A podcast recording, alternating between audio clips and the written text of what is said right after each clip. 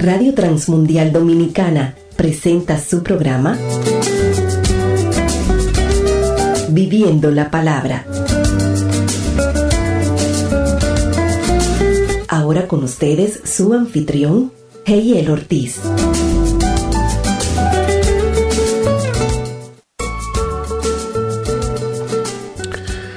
Muy buenas, sean todos bienvenidos al programa de Viviendo la Palabra. Les habla Heiel Ortiz. En esta ocasión estamos ya en el cierre de esta temporada, no así de nuestra serie, el cierre de temporada en esta ocasión.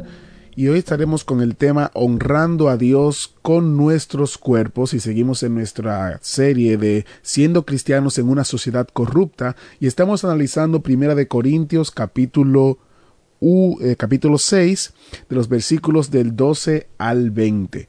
En esta ocasión quiero leer para tener un contexto, 1 Corintios capítulo 6, versículos del 18 al 20, y recuerden que estamos leyendo en la nueva traducción viviente.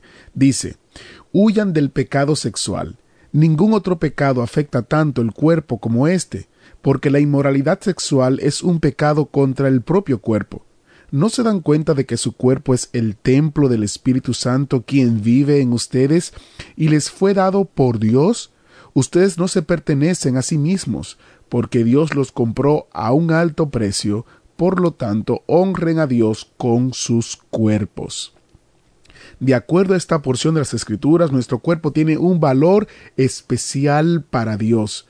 Y esto lo vemos y lo confirmamos en la porción que acabamos de leer en el versículo 15, donde dice que si no nos damos cuenta que nuestro cuerpo en realidad somos miembros de Cristo, y también el verso 19 que plantea que nosotros somos el templo del Espíritu Santo. El cuerpo es importante, número uno, porque el cuerpo es creado o fue creado por Dios. Número dos, el cuerpo es importante porque el cuerpo fue creado para Dios, de acuerdo al versículo 13 de Primera de Corintios capítulo 6. Nuestro cuerpo será transformado también de acuerdo a la misma porción que estaremos analizando en el día de hoy en el versículo 14 y nuestro cuerpo es templo del Espíritu Santo de acuerdo al versículo 19. El cuerpo tenemos que entender que es un medio para interactuar en este mundo. Sin un cuerpo no podemos actuar ni movernos en esta realidad y en este espacio.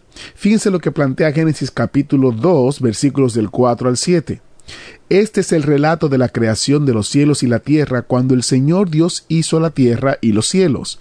No crecían en ella plantas salvajes ni grano porque el Señor Dios aún no había enviado lluvia para regar la tierra, ni había personas que la cultivaran. En cambio del suelo brotaban manantiales que regaban toda la tierra. Luego, el Señor Dios formó al hombre del polvo de la tierra, sopló aliento de vida en la nariz del hombre y el hombre se convirtió en un ser viviente.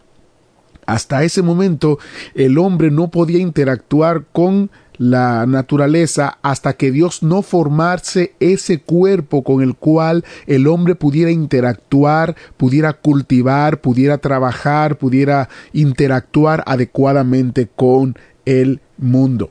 Ahora bien, una pregunta que surge es, ¿qué podemos hacer con nuestro cuerpo? De acuerdo al versículo 12 de 1 de Corintios capítulo 6 dice, se me permite hacer cualquier cosa podemos hacer muchas cosas con nuestro cuerpo. Si vemos en los atletas, tienen capacidades o desarrollan capacidades con el cuerpo que son impresionantes. Vemos algunos artistas también que hacen eh, eh, demostraciones y actividades con el cuerpo que son realmente impresionantes también. Hay personas que se dedican a actividades extremas o deportes extremos que cuando uno lo ve pareciera que es mentira, pareciera que no es real. Por ejemplo, ver un ser humano tomar un poco de tomar aire en los pulmones y descender en el agua gran cantidad de metros hacia abajo. Es eso impresionante.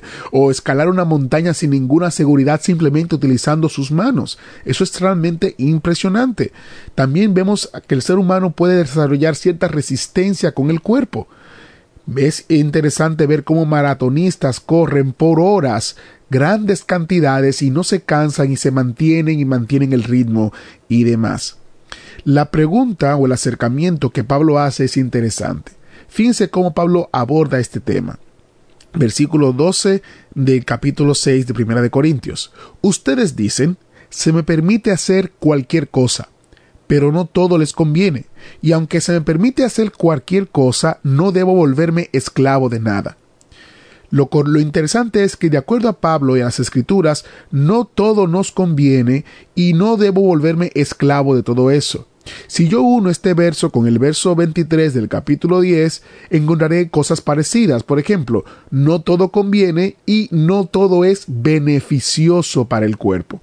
Fíjense que hasta este momento Pablo no está hablando de que necesariamente sea o no pecado lo que estamos haciendo, sino simplemente que no conviene que no conviene o que no es beneficioso para nuestro cuerpo. Este planteamiento me lleva a mí a considerar las consecuencias de no honrar a Dios con mi cuerpo. La sociedad me plantea lo siguiente. Número uno, la sociedad, la sociedad me dice es mi cuerpo y haré lo que quiera con él, porque es mío, es mi cuerpo, yo lo tengo. Número dos, es mi cuerpo y no afectaré a nadie, simplemente será mi cuerpo el que va a sufrir, serán mis consecuencias y yo soy responsable de eso.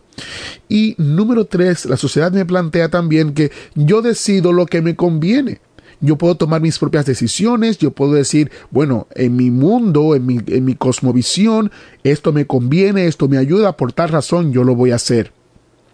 Esta corriente de pensamiento tiene un problema, y es que no honra a Dios. ¿Por qué?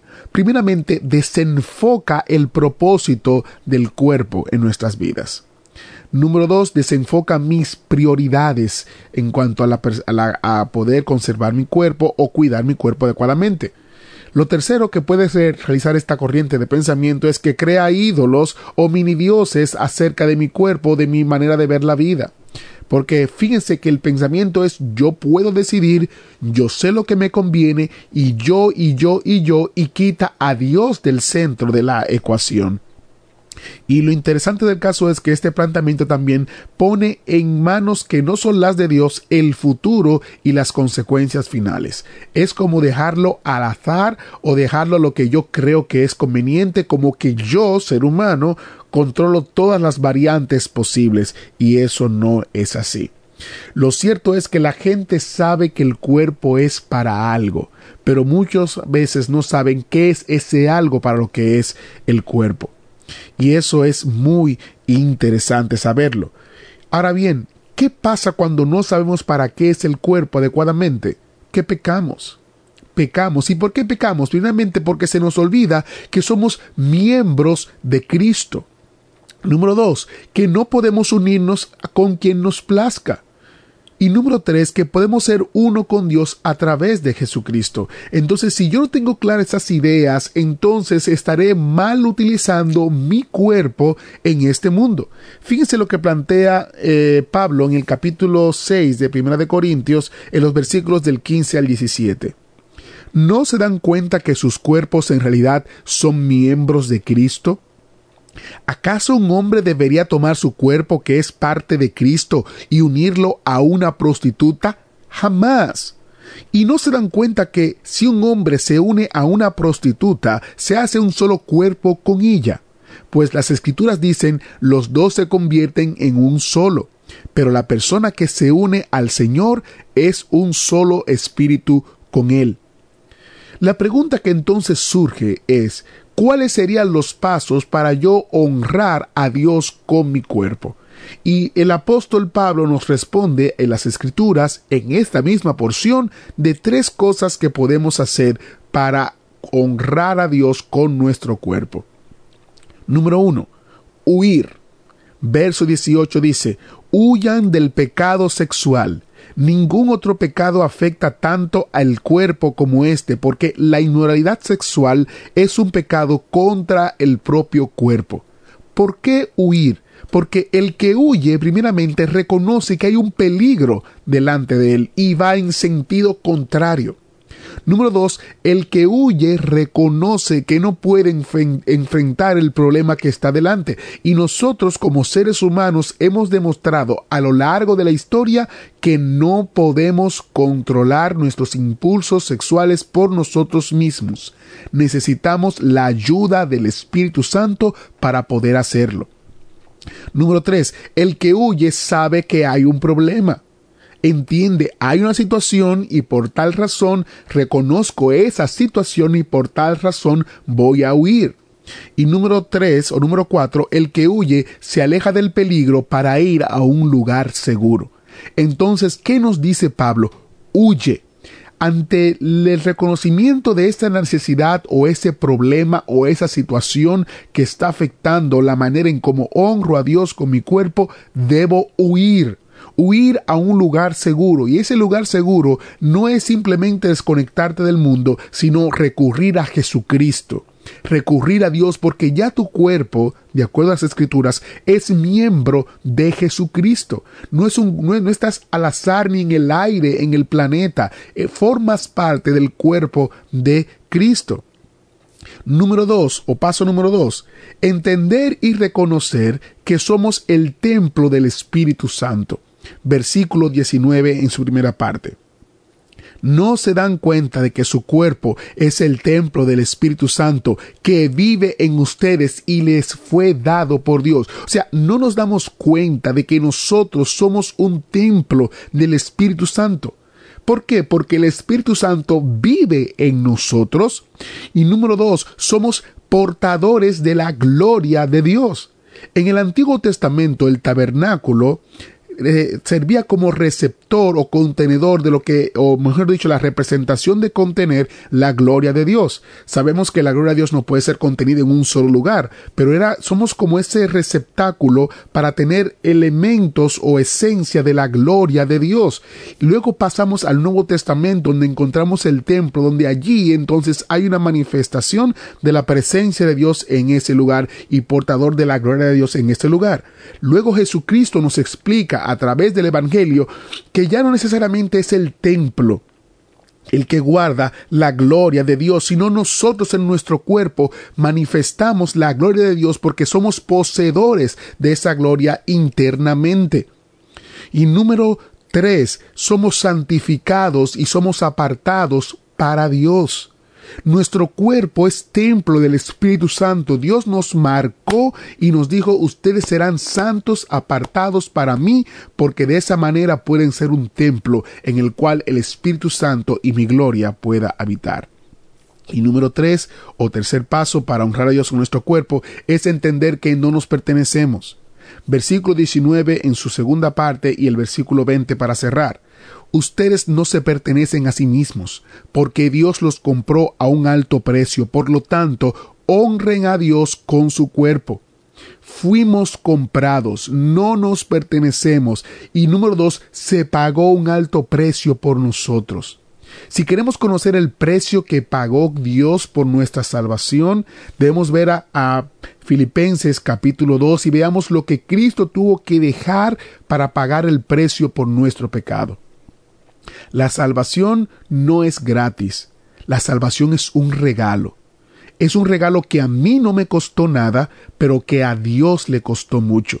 ¿Y por qué digo que la salvación no es gratis? Porque si digo que la salvación es gratis, quiere decir que yo pude haberla comprado, pero no me costó nada. Ahora bien, a mí me costaba la vida y aún así yo no podía pagar mi salvación, sin embargo Dios la pagó por mí y me la dio como un regalo para mí. Por tal razón la salvación es un regalo que yo debo de honrar cada día de mi vida. Entonces nosotros no nos pertenecemos.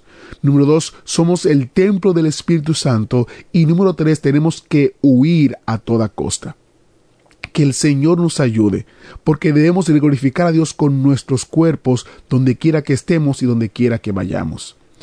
Hagamos lo posible por mantener esta idea presente en nuestros corazones. Yo sé que no es fácil, el bombardeo es alto en esta sociedad constantemente para nosotros pecar con nuestro cuerpo, pero Dios nos ha dado el Espíritu Santo para poder resistir hasta el final.